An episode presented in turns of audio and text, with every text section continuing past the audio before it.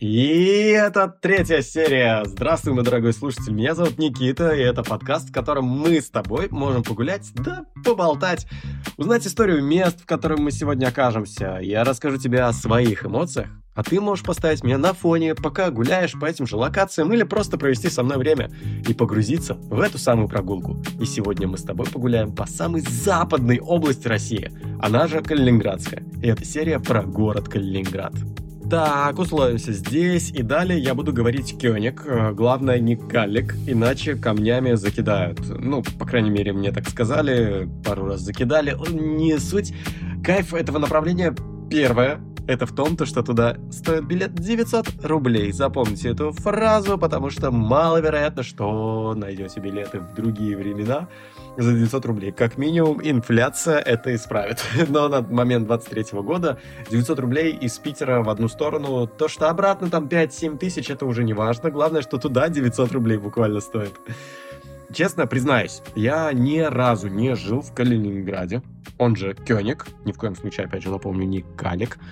Я ни разу там не жил, я с аэропорта Храброва сразу в Зеленоградск еду, но про него я расскажу чуть позже, и почему я туда еду тоже чуть позже, наверное, в серии так четвертый.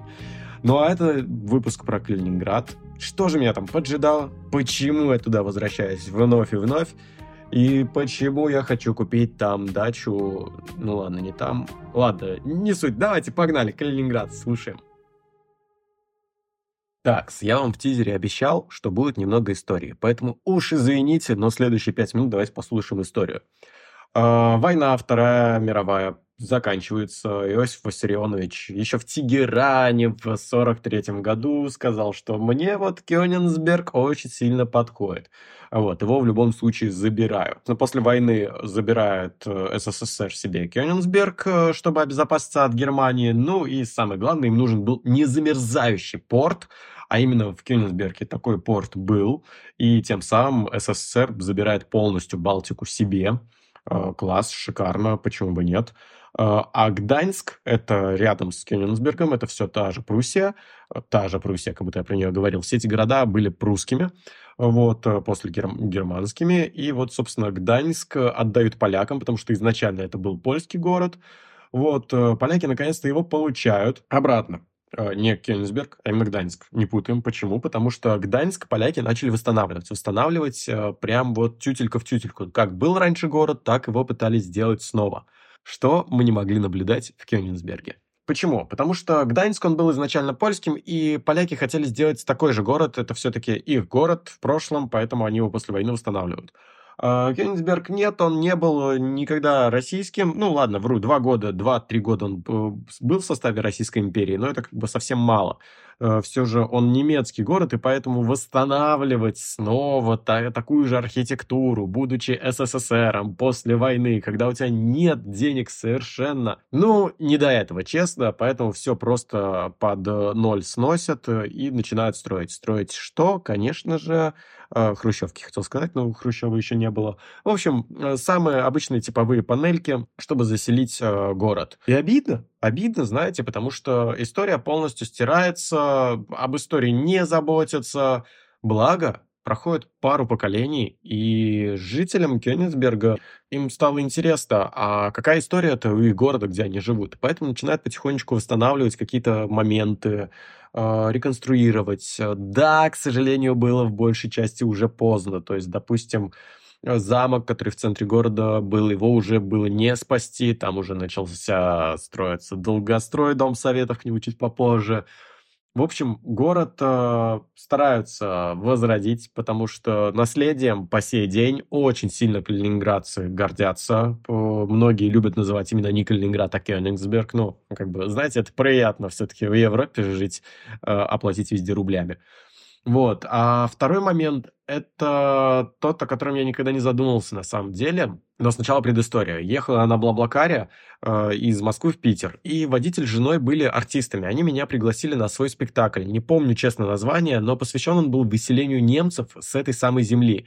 Как раз 45-й год, и в спектакле солдат советской армии влюбляется в немку, и Кант там был, точнее, человек, который сошел с ума и возомнил себя Кантом.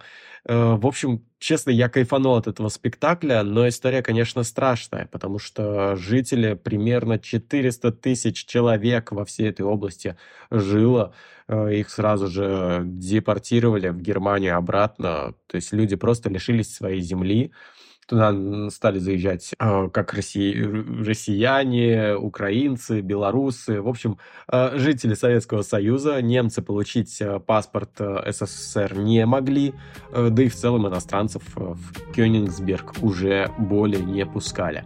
Вот такая вот история у города, но давайте о нем поподробнее пообщаемся.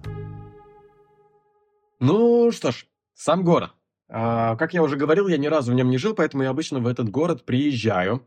А, приезжаю на автобусах, либо можно туда на электричке добраться, но электричка не так часто. В общем, я заезжаю постоянно на автобусе.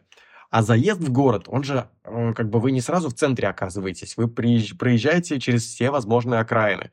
И это, не знаю, это проблема всех э, русских городов. Да ладно, давайте не врать, давайте всех городов. То есть, чтобы тебе попасть в красивый центр, тебе нужно проехать по некрасивым окраинам, что очень сильно немножечко расстраивает, э, потому что это действительно выглядит немножко ужасно.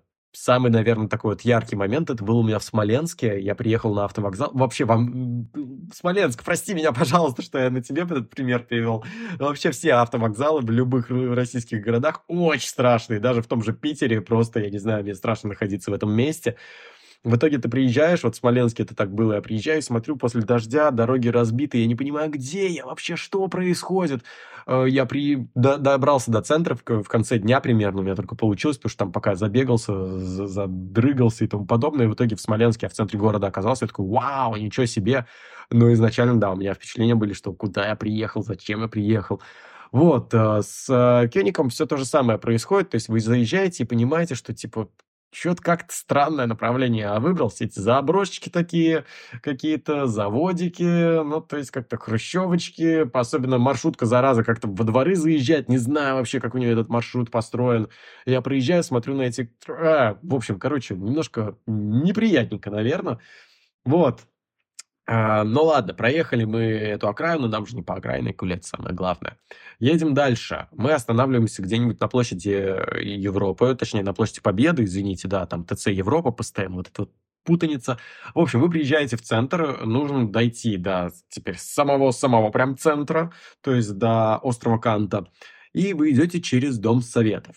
Это вообще какой-то памятник э, Советскому Союзу, я, наверное, вот так назову. Очень грандиозно, очень огромно. В итоге долгострой, который не был завершен, который сейчас разбирают. Э, не знаю, слушатель, если ты попал сейчас в Калининград э, уже после 23-го и дом разобран, Сочувствую, сочувствую. Эту картину стоило увидеть. Э, грандиозно, помпезно, не обжито, не знаю, наверное, неправильное слово, конечно, произнес, но сам факт, короче, страшная постройка, но одновременно она тебя как-то восхищает, не знаю. А вот особенно, когда рядом идешь, так это вообще просто жуть какая-то, собаки, заборы поломанные, вечные руферы, которые туда пытаются пробраться, залезть повыше. Я не знаю, всегда прохожу, а там иначе не пройти э, через этот дом советов, и становится всегда ну, жутковато просто-напросто, поэтому слава богу, что его разбирают. А раньше там был замок. Да, к сожалению, разбомбили во время Второй мировой войны. Его пытались сохранить, то есть его не трогали, он потихоньку начал разрушаться, в итоге остался там буквально фундамент, который как-то там демонстрирует через какое-то стекло, но сейчас его вроде как-то будут перекрывать. Честно, не знаю, опять же, если ты это увидишь, э, сфотографируй, отметь меня где-нибудь в какой-нибудь соцсети, покажи, как сейчас выглядит э, тот самый замок Кёнигсберга, как его сохранили, не сохранили. Самому интересно. Ладно, двигаемся дальше. Э, проблема самая основная у Кёнигсберга, чтобы дойти до этого самого Кёнигсберга, тебе придется пройти через Калининград. Вот. Э, мне не нравится Калининград, честно, но от Кёнигсберга я кайфую. А мне кажется, это два разных совершенно города. В итоге мы в центре с вами. Остров Канта. Э, окрестности в целом показывают весь город этого острова. Поэтому я тебе советую задержаться. Во-первых, ты увидишь очень много деревьев, э, очень много возможностей, где погулять. А раньше этот остров был полностью жилым, то есть была очень плотная застройка, был трамвайчик. Это сейчас он полностью пешеходный. Но до того, до, до войны, до начала войны, это был такой хороший жилой полноценный остров немецкий. Если есть возможность, погугли фотографии обязательно.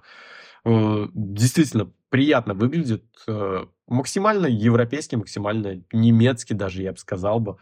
Честно признаюсь, не был в Германии, поэтому не могу сказать, точно ли это похоже на немецкий город. Но мне кажется, да, как бы по картинкам же видно, по картинкам же я могу сравнивать, да, логично. В общем, на острове Канта действительно приятно задержаться. Э, зайди в кафешечку, да, возможно, она будет чуть дороже, но ты будешь прям в центре вот этой истории э, еда почему-то вкуснее кажется, мне так показалось. Да, дал я не намного больше, кстати, на самом деле. Можно позалипать на работу стеклодува. Там очень крутой стеклодув э, сидит, в книге рекордов Гиннесса отмечался. Вот, э, приятно посмотреть, сколько не летаю в Калининград, постоянно его там встречаю. Э, само собой, в собор зайти, ну, как бы орган послушать э, Читал, конечно, отзывы, что этот орган восстановили, и теперь бедолагу гоняет целыми днями для туристов развлекать. Э, ну, действительно, там самый, наверное, красочный орган, который я когда-либо слушал. Вот, э, ну ладно, давайте, на острове Канты мы позалипали, все посмотрели, хочется же дальше гулять. Калининград же, большой город, нужно еще что-то посмотреть. Советую на пятый трамвай сразу прыгать. В одну сторону, в другую проехаться. Как я о нем вообще узнал? Дубль ГИС, э, оказывается, да, кстати, дубль ГИС, хотя я два ГИС его называю. В общем, неважно. Столкновение двух миров нам здесь не нужно на моем подкасте. Заходим в дубль ГИС 2 ГИС, э, набиваем э, пятый трамвай, смотрим, какой маршрут э, у него проходит, и смотрим, какие есть достопримечательности. Фишка этого маршрута, он как 191 автобус в Питере, тоже проходит по всем основным локациям, поэтому ты можешь просто, сидя в трамвае, посмотреть на все локации, почитать в том же дубль ГИСе э, описание тех самых локаций. То есть дом с ведьмой мне очень сильно понравился. Обычный, вообще ничем не примечательный дом. Но наверху, если посмотреть, сидит кто? Маленькая ведьма. Забавно, интересно, приятно, классно. Форты. Кёнигсберг был городом-крепостью. То есть э, Гитлер, Адольф, который говорил то, что это неприступная крепость. Э, его, его действительно взяли за несколько недель до капитуляции Германии. Только тогда смогли взять. То есть э, фронт шел уже до, на Берлин, но Кёнигсберг продолжал отстаивать. То есть форты действительно были очень мощным укреплением.